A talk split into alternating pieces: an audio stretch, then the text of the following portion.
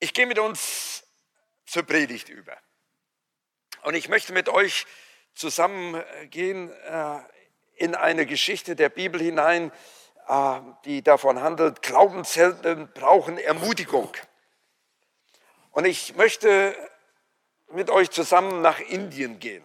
Jetzt hatten wir ja gerade schon mal äh, Noela und Josef da. Und ich möchte mit euch zu Chennai gehen. Chennai, eine Stadt im Süden von, von Indien, im Südosten gelegen, mit einer riesigen katholischen Kirche. Dort wird der Märtyrer Thomas verehrt. Thomas, der bei uns ja immer als der Ungläubige klingt. Ich muss das mal eben hier ausmachen, das stört fürchterlich. Thomas, der als Ungläubiger gilt. Thomas heißt ja übersetzt der Zwilling. Er wird elfmal im Neuen Testament namentlich erwähnt in unterschiedlichen Zusammenhängen. Und viele Legenden ranken sich um seinen Dienst, aber eins ist absolut dokumentiert, der Süden von Indien wurde mit Jesus bekannt gemacht durch ihn. Welche Route er genommen hat, da streiten sich die Gelehrten, ob er über die heute Türkei, Iran, Irak oder wie auch immer gegangen ist, aber er ist in Indien gelandet und hat im Süden von Indien jede Menge Zeichen und Wunder getan und Gemeinde Jesu Christi ist entstanden. Und im Jahre 72 nach Christi Geburt soll er dort den Märtyrertod gestorben sein. Viele seiner Knochenreste oder seines Leichnams sind in der Welt verstreut und werden als, als heilige Reliquien verehrt. Er wurde zum Schutzpatron der Architekten, Zimmerleute und Steinhauer erhoben und der Religionsgelehrten. Drei Jahre lang war er an der Seite vom Herrn Jesus, mit ihm unterwegs und musste dann eines Tages den folgenden Satz oder die folgenden Worte vom Herrn Jesus hören. Und zwar, nachdem der Herr Jesus ihm die Füße gewaschen hatte, nachdem er Abendmahlsgemeinschaft mit ihm hatte, nachdem Judas den Saal verlassen hatte, wo sie mit Jesus zusammen waren. Er hörte die Verleugnung, äh, die Ankündigung der Verleugnung von Petrus. Und wie Jesus sagt, das neue Gebot gebe ich euch, habt einander lieb. Und in diesen Zusammenhang hinein, dort im oberen Saal, geschieht dieser Text. Johannes 14, Vers 1 bis 6. Euer Herz erschrecke nicht. Glaubt an Gott und glaubt an mich. In meines Vaters Haus sind viele Wohnungen. Wenn es nicht so wäre, hätte ich dann zu euch gesagt, ich gehe hin, euch eine Stätte zu bereiten. Und wenn ich hingehe, euch die Stätte zu bereiten, will ich wiederkommen und euch zu mir nehmen, auf dass auch ihr seid, wo ich bin. Und wo ich hingehe, dahin wisst ihr den Weg. Jetzt kommt Thomas spricht Thomas zu ihm, Herr, wir wissen nicht, wo du hingehst. Wie können wir den Weg wissen? Jesus spricht zu ihm, ich bin der Weg und die Wahrheit und das Leben. Niemand kommt zum Vater, denn durch mich. Ich dachte, ich muss von Thomas lernen von diesem Glaubenshelden, der ja eigentlich immer als der ungläubige Thomas bezeichnet wird. Aber wenn man nach Indien reist und dort missioniert und dort äh, Gemeinden aufbaut, dass sich Opere bekehrt haben, dass ein Hindu-Tempel zu einem Gottesdiensthaus umgewidmet wurde und bis heute kann man im Süden von Indien immer noch die Strukturen von dieser Erweckung der damaligen Zeit sehen. Der Süden Indien, wenn man durch Indien fährt, ist immer noch sauberer wie, der, wie andere Teile in Indien. Du findest überall noch lebendige Gemeinden. Und ganz viel auch von dieser katholischen Tradition, die eben über Thomas ins Land gebracht worden ist. Also so ganz ungläubig kann er nicht gewesen sein, aber ich denke, er brauchte Ermutigung und deswegen auch wir, die wir in dieser Zeit leben, wo wir nicht wissen, was morgen ist, wo wir nicht wissen, wie unbestimmt die Zeiten sind. Was kommt nächste Woche? Gehen die, äh, die Infektionsraten wieder nach oben? Bleibt es alles so, wie es ist oder geht es zurück wie in Korea oder in China? Wir wissen es alles nicht. Es ist eine Zeit der großen Unsicherheit. Und der eine oder andere leidet wahrscheinlich erheblich unter der Einsamkeit, dass seine Freunde nicht mehr da sind oder man nicht besuchen kann, wie man das gerne möchte. Deswegen habe ich diesen Satz ganz persönlich genommen. Euer Herz erschrecke nicht, sagt der Herr Jesus seinen Jüngern in einer ganz schwierigen Lebenssituation. Thomas, so hätte ich jetzt gesagt, Thomas, äh, was macht das mit dir? Und vielleicht hätte er gesagt, Paul, hör mal zu, es ist ganz wichtig, dass du an ihn glaubst. Glaubt an Gott und glaubt an mich, kommt ja direkt hinterher, was Jesus sagt. Ich bin von ihm berufen worden. Ich lese uns nochmal eben diese kurze Berufungsgeschichte von, von ihm. In Markus 3, Vers 19, 13 bis 19 ist es geschrieben oder auch in Matthäus 10 oder in Lukas 6. Jesus ging auf einen Berg und rief zu sich, welche er wollte. Und die gingen hin zu ihm. Und er setzte zwölf ein, die er auch Apostel nannte, dass sie bei ihm sein sollten, dass er sie aussendet zu predigen und dass sie Vollmacht hätten, Dämonen auszutreiben. Und er setzte die zwölf ein. Nun ist ja nicht jeder Apostel. Das beschreibt ja Paulus ganz, ganz klar. Er sagt, manche sind zum Apostelamt berufen, andere zum Propheten, als andere zu Lehrer, andere, die Kraft haben, Wunder zu tun und so weiter. Viele Gaben sind vergeben worden. Und ihr, die ja am Bildschirm sitzt, ihr habt diese Berufung im Minimum ohne Tätigkeitsanweisung, dass ihr Kinder Gottes seid. Johannes 1, Vers 12, unser Lernvers, den wir wirklich behalten sollten. Also wir sind berufen. Und deswegen sagt der Herr Jesus dem Thomas hier in dieser Krisensituation, und er sagt es mir in dieser Situation heute, gib acht, glaubt an mich. Denkt an die Berufung, ich habe euch berufen.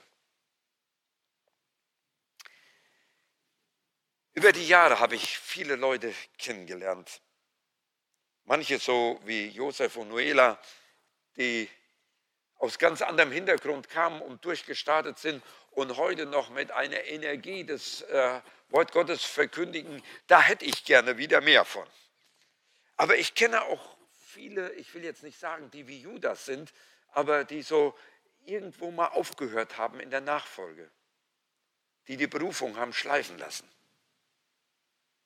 die in Lebenssituationen hineingekommen sind, wie sie, wo sie, ich sag's mal ein bisschen fromm, für ein Linsengericht die Berufung beiseite gelegt haben. Oder Menschen wie du und ich, die einfach nur zwischendurch in der Nachfolge müde geworden sind. Weil, und hier könnten wir natürlich jede Menge Umstände nennen, äh, mir fällt dann sofort ein, äh, die Kirche die ist nicht immer so, wie ich sie gerne hätte. Und selbst wenn ich sage, die Begegnungskirche ist die beste Kirche, die es in Deutschland gibt, sage ich mal, wir haben doch unsere Mangelerscheinungen. Kirche an und für sich ist in Verruf gekommen in Deutschland mit Kindesmissbrauch, mit geistlichem Missbrauch und mit Machtspielen. Da sind wir im Boot mit ganz vielen anderen und dann kann ich schon verstehen, wenn Menschen dabei müde werden, und verunsichert werden und sagen, ist es mit Jesus alles denn noch so wichtig? Ich sehe die große Gemeinde der Entkirchlichten in Berlin. Janice hat sich jetzt die Mühe gemacht, und, äh, die Mitgliederliste der letzten Jahre durchzugehen. Und dann fällt dabei auf, wie viele Karteileichen da sind, sogenannte, die aus irgendwelchen Gründen müde geworden sind oder die wir verletzt haben oder die wir nicht auffangen konnten oder, oder, oder. glaube, die größte Gemeinde in Berlin ist die Gemeinde der Entkirchlichten, die irgendwann mal angefangen haben und haben die Berufung schleifen lassen. Thomas bekommt von Gott gesagt, hey, erschrick nicht, wenn Dinge passieren, die nicht in deinem Blickfeld so wichtig sind. Glaub an mich, sagt der Herr Jesus, dass deine Berufung nicht aufhört. Dranbleiben. Thomas ließ die Fußwaschung geschehen er hatte die Mahlgemeinschaft mit dem Herrn Jesus. Und ich glaube, das ist ganz wichtig. Und es war für ihn sicher ganz einfach zu glauben, wie er mit Jesus direkt unterwegs war, wie er gesehen hat, wie Jesus die Lahmen geheilt hat, wie die Blinden sehen wurden, wie die Brote ausgeteilt wurden, wie Jesus den Sturm gestillt hat. Das war absolut easy. Aber es gab ja auch die Geschichten im Leben von Thomas, wo er nicht leibhaftig da war. Als sie versucht haben, den Dämon auszutreiben und es ging nicht und sie die Frage stellten, warum konnten wir nicht? als Jesus sie ausgesandt hat, die, das Evangelium zu verkündigen. Und sie kamen zurück und sagten, wow, selbst die Dämonen sind uns untertan. Als die Zwölfe unterwegs waren und die 70, vielleicht war er ja auch dabei. Er hatte also ein gewisses, einen gewissen Horizont an Erfahrungstheologie, was absolut wichtig ist, die sich aber am Wort orientieren muss. Er war zwischendurch ein Glaubensschwärmer. Er haut so richtig raus in Johannes 11, Vers 16. Jesus, wenn du stirbst, dann will ich mit dabei sein, dann gehe ich mit dir nach Jerusalem, dann lass mich mit dir sterben. Also solange ich dicht bei Jesus bin, sagen wir mal, wenn der Gottesdienstraum hier wieder richtig voll ist und der Lobpreis so absolut genial ist und gerade äh, Birol die feurigste Predigt seines Lebens gehalten hat und ich sitze unten, dann sage ich, Jesus, ich bin bereit, mit dir den Märtyrertod zu sterben. Aber ich weiß dann Montag, wenn ich verschlafen habe, wenn wieder Staus auf den Straßen sind, ich mich ärgere, dass mich irgendeiner komisch überholt hat, wenn dann ein Telefonat kommt, was ich überhaupt nicht weiß, dann bin ich schon nicht mehr bereit, mit Jesus zu sterben, dann denke ich mir, man kann die Gemeinde sogar knicken. Merkt ihr, ich bin mit Thomas unterwegs. Und ich brauche das, dass der Herr Jesus zu mir ganz deutlich sagt, hey, Paul, ich bin mit dir. Das waren so die Anmerkungen, die ich mir so aufgeschrieben habe, die ich jetzt in meinem Rage in der Technik ganz vergessen habe darzustellen. Aber ich habe das ja nochmal schriftlich. Die Berufung, dass er Ermutigung brauchte. In meines Vaters Haus sind viele Wohnungen. Ich weiß, wir haben ja heute mit Sicherheit auch einige Senioren am Telefon zumindest oder auch vor dem einen oder anderen Bildschirm, die nicht nur über die schwierige Zeit nachdenken, in der wir uns derzeit befinden, sondern die auch mit körperlichen Leiden zu tun haben. Und dann ist es ganz wichtig, dass man zwischendurch den Blick auch auf die Ewigkeit richtet. Dass wir wissen, wo geht's hin? Sonst verzweifelt man an den Schwierigkeiten dieser Zeit. Ich kann mich daran erinnern, in einer Gemeindekrise, wo wir gesessen haben als Ältesten und konnten sie nicht lösen, da war Bruno Buchholz für mich so ein Glaubenszelt, auch in meiner Umgebung. Ja, wenn wir dann rausgekommen sind und ich hatte keine Lust mehr, Ältesten zu sein, dann sagt er, hey Paul, Hauptsache, wir kennen das Ziel. Dann dachte ich, ja, du hast gut reden, du kennst mein Gefühlsleben nicht. Aber das ist das, was der Herr Jesus dem Thomas hier mitgibt und den Jüngern ich bereite für euch was Wunderbares vor. Nicht die Dinge dieser Welt sind wichtig, sondern wo ihr hingeht. Hauptsache, ihr kennt das Ziel, dass ich mich wieder freuen kann, dass es in dieser Richtung so vorwärts geht. Und hier ist Thomas wieder ganz Paul. Der fragt nämlich ganz ehrlich zurück, der hat nichts davon verstanden und sagt, wie soll das denn gehen? Ich verstehe gar nicht, wo geht der Weg denn hin? Ist doch interessant, dass er sowas fragt. Ich würde sagen, Thomas brauchte die Ermutigung. In meines Vaters Haus sind viele Wohnungen. Er kriegte gesagt, komm, gib nicht auf. Er ist die ehrliche Harold. Aber es ist ganz schön schwierig, wenn man in so einer Situation ist. Aber ich lerne von Thomas, dann darf man Jesus diese Frage stellen, Herr Jesus, ich weiß nicht, wo es lang geht. Herr Jesus, ich verstehe nur Bahnhof. Herr Jesus, ich bin so verunsichert. Wo geht es hin? Man kann nämlich die Frage stellen, Gott, warum lässt du das zu mit der Faust in der Tasche, wie die Pharisäer das machten, um ihn platt zu machen? Oder in der Thomas-Fragestellung, Herr Jesus, ich verstehe gar nichts. Und diese Frage dürfen Kinder immer wieder stellen. So, wenn du mit deiner Krankheit nicht zurechtkommst und schon um Heilung gebeten hast und sie kommt nicht. Wenn du fragst, warum, Herr Jesus, muss ich da durch? Wenn du nicht verstehst, warum Corona, ja oder nein, du kommst nicht durch, dann darfst du diese Frage stellen, warum, Herr Jesus? Aber bitte nicht mit der Faust in der Tasche, warum lässt du das alles zu? Sondern, Herr Jesus, ich verstehe dich nicht. Dann darf ich von Thomas lernen, der hier absolut verunsichert war, im letzten Abendmahlsetting gefangen, alle Wohltaten erlebt hat und es passierte dann nicht. Wo kommen wir dahin? Ich verstehe es nicht. Wir können weitergehen in dieser Geschichte, die ihn dann berühmt gemacht hat. Als er so verunsichert war, wie Jesus auferstanden war, die Jünger hatten ihn alle gesehen, er war nicht dabei, vielleicht war er gerade Essen einkaufen. Man kann es sagen, wie man will, man weiß es nicht so genau. Aber er kommt zurück, alle Jünger schweren, wow, der Herr ist auferstanden, er lebt. Das ist manchmal wie mir das gegangen ist, wenn Leute mir gesagt haben, wie toll der Gottesdienst war und ich war nicht dabei.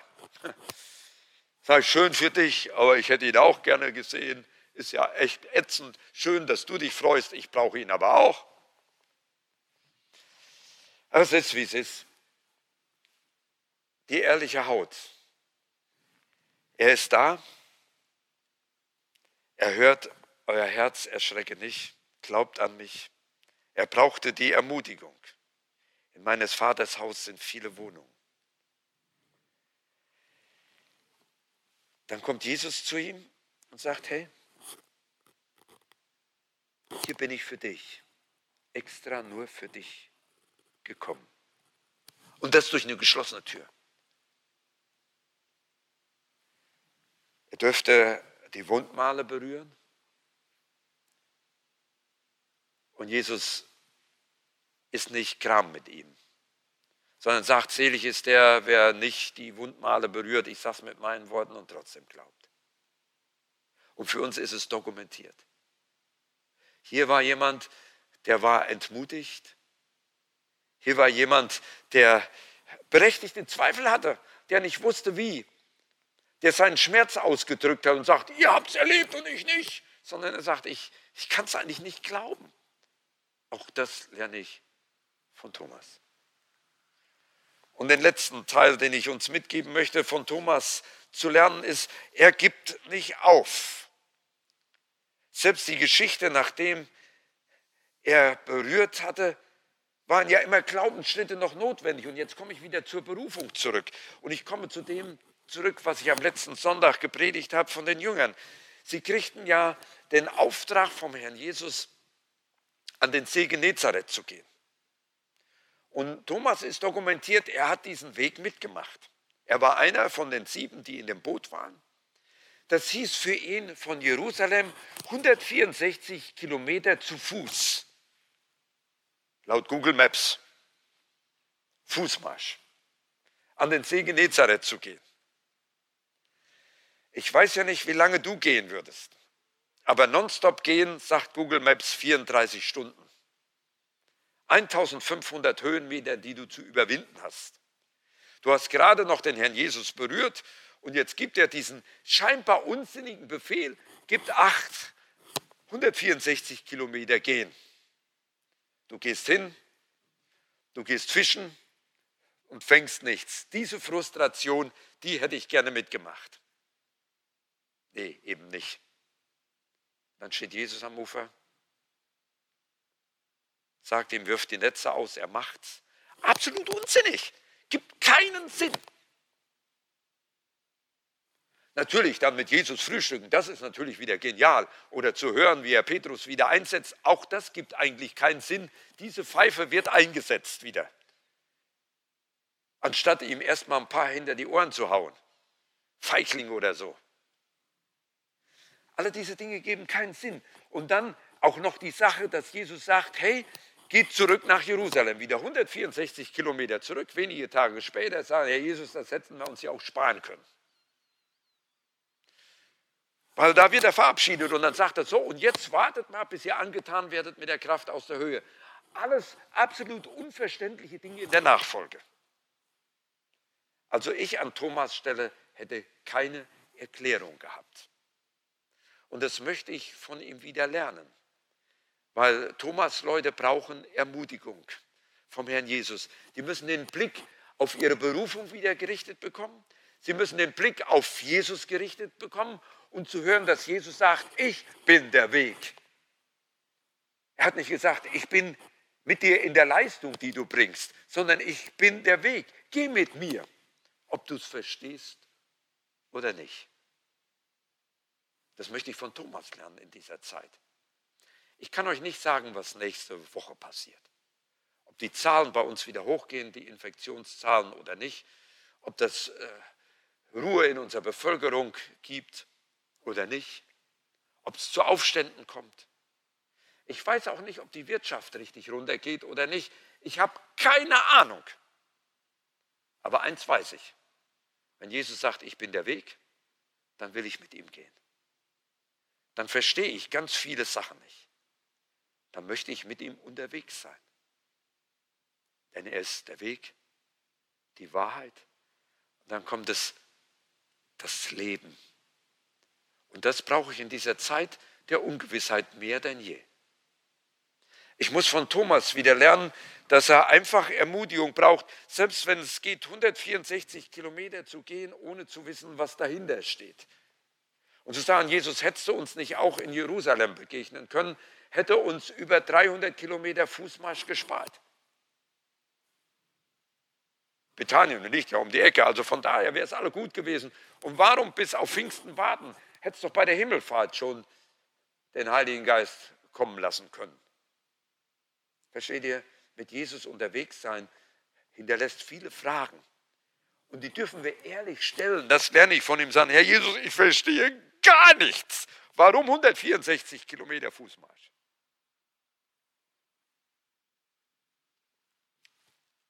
Das drückt Vertrauen aus.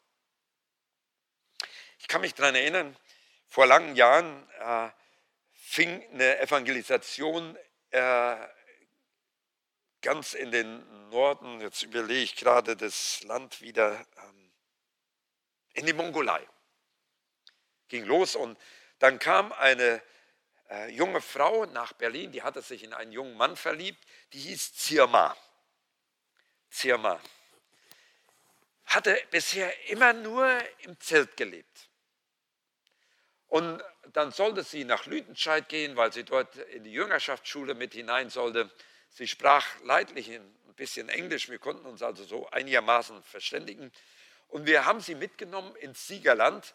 Dort hat sie bei meinen Schwiegereltern und bei der Uroma von Marianne äh, eine, Zeit, bei der Oma von Marianne eine Zeit lang, ich glaube zwei, drei Tage äh, gewohnt und dann sollte sie nach Lüdenscheid. Und wir dachten, es wäre doch schön, mit Zirma mal ins Hallenbad zu gehen. Das war ein besonderes Erlebnis. Sie hat in ihrem Leben nie einmal mit den Füßen im Wasser gestanden. Hallenbad war für sie, sie kommt da rein, wir hatten ihr einen guten Badeanzug besorgt, wir schleusen sie ins Hallenbad rein und ich werde es nie vergessen, Olpe, Olpe Schwimmbad. Wir gehen ins Kleine rein, sie stand mit den Knien im Wasser und hat geschrien, dass das ganze, ganze äh, das ganze Schwimmbad zusammenkam. Sie hatte Panik ohne Ende. Zirma, ich werde es nicht vergessen. Und ich stehe neben ihr und sah noch ein Stückchen tiefer. Sie hat geschrien. Ich sage, du kannst mir vertrauen. Sie hat geschrien. Wir waren die Attraktion im Schwimmbad. Nach einer Weile war sie so weit, dass sie ruhig war. Und dann sage ich so, Zirma, jetzt ganz vorsichtig reinlegen. Ich im Nichtschwimmer, ich halte meine Hände unter dich. Und der Geschrei legte sie sich in meine Hände rein und dann sind wir so ganz langsam durchs Schwimmbecken gegangen. Es ging langsam auf das Ende zu dieser Zeit im Schwimmbad. Es leerte sich zunehmend mehr und zuletzt waren wir nur noch zu dritt im Schwimmbad unter anderem auch der Bademeister noch. Zerma, vertraust du mir auf dem Rücken liegend? Ja, ich vertraue dir. Zerma, vertraust du mir? Ja, ich vertraue dir. Und dann habe ich ganz langsam meine Hände weggegeben und sie lag im Wasser, ohne dass ich meine Hand drunter hatte. Das war ein riesen Erfolgserlebnis und das fand sie so cool. Und dann war sie dann so und paddelte so im, im Schwimmbad so vor sich hin.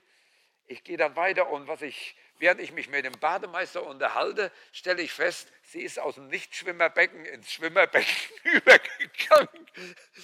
Sie hatte Vertrauen gefunden. Sie schwamm so vor sich her. Und ich dachte, das ist das, was Thomas Glaube eigentlich bedeutet. Am Anfang wirst du berufen und schreist nur rum, ich weiß gar nichts, Herr Jesus, ich verstehe nicht. Und dann kommt der Herr Jesus und hält seine Hand unter dich und sagt, hey, hab keine Angst. In der Welt habt ihr Bedrängnis, in der Welt habt ihr Angst, aber ich habe die Welt überwunden. Hey, ich wasche dir die Füße, ich habe mit dir Mahlgemeinschaft. Ich sage dir, ich bin der Weg, die Wahrheit und das Leben. Und ich bin doch für dich da. Kannst du mir vertrauen? Erschrecke nicht. Glaub an Gott und glaub an mich. Und dann geht es ein Stückchen weiter. Und dann scheint es quasi, als würde die Hand verschwinden und ich muss lernen, dass er mich nicht im Stich lässt. Ich darf euch sagen, Zirma ist nicht abgesoffen. Wir haben sie langsam zurückgerudert und sie hatte ihr Erlebnis zum ersten Mal in ihrem Leben schwimmen gehen. Das war was Wunderbares. Und ich glaube, das ist so wichtig. Wir brauchen dieses gigantische Ziel, dass unsere Wohnung nicht auf dieser Erde ist, sondern dass er uns eine Wohnung bereitet hat in der Ewigkeit. Wir brauchen diese Leidenschaft wieder.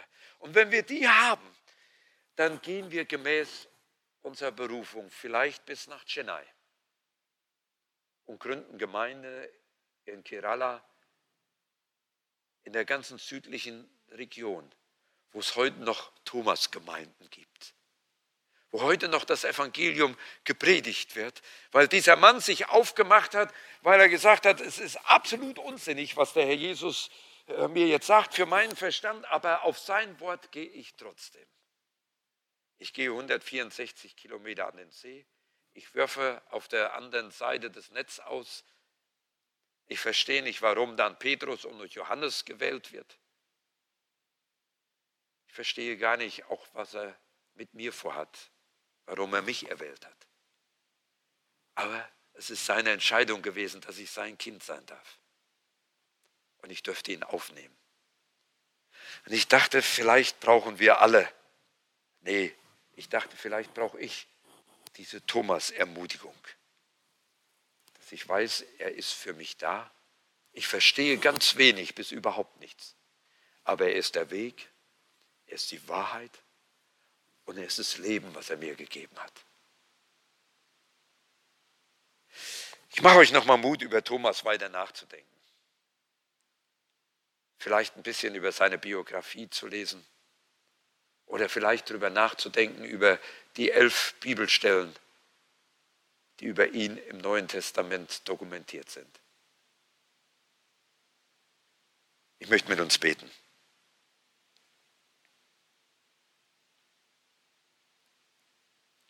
Herr Jesus, ich bin zutiefst verunsichert in dieser Zeit, wie das im Einzelnen weitergeht. Und ich habe keinen richtigen Plan. Außer dass man eben noch für morgen und übermorgen vielleicht guckt. Aber ich verstehe so wenig. Und vielleicht ist es ganz gut, Herr Jesus, dass ich gerade in dieser Zeit der Verunsicherung wieder ganz neu lerne, dir zu vertrauen. Ich möchte von Thomas lernen, ehrliche Fragen zu stellen als ehrliche Haut.